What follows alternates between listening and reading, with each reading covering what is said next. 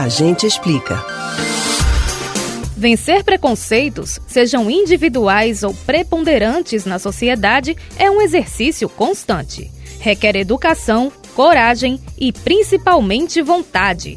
Racismo, LGBTfobia, xenofobia e gordofobia são apenas algumas das mazelas que se alimentam de desinformação, egoísmo e soberba para promover a desigualdade social. Mas você já ouviu falar em aporofobia? Imagina quem são as pessoas afetadas por ela? A gente explica.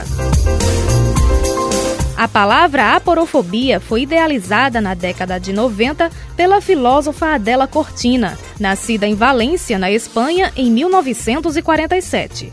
Depois dos estudos dela, o termo foi reconhecido pela Real Academia da Língua e integrado ao Dicionário da Língua Espanhola. A expressão é formada por duas palavras gregas: aporos, que quer dizer pobre, e phobel, que significa temer ou rejeitar. Com isso, você já entendeu que a porofobia é a intolerância ao pobre, pelo motivo de ele ser pobre mesmo. Um dos exemplos que a dela usa para ilustrar a tese é o fato de que só os estrangeiros pobres que chegam a um país são tratados com desprezo, enquanto os de boas condições financeiras costumam ser bem recebidos ou pelo menos respeitados.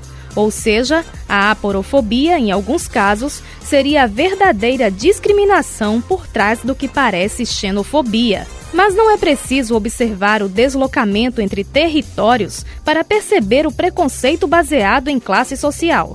No Brasil, os sinais da rejeição aos menos favorecidos economicamente se encontram até em detalhes que muitas vezes passam despercebidos no nosso cotidiano. O padre Júlio Lancelotti, da Pastoral do Povo de Rua, em São Paulo, denuncia, por exemplo, traços dessa discriminação na arquitetura urbana.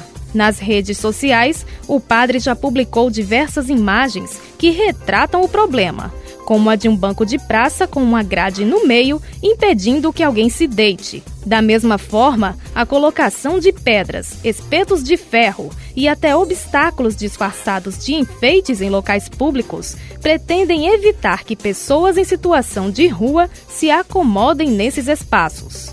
Cenas assim parecem revelar um empenho em combater o pobre, mas não a pobreza.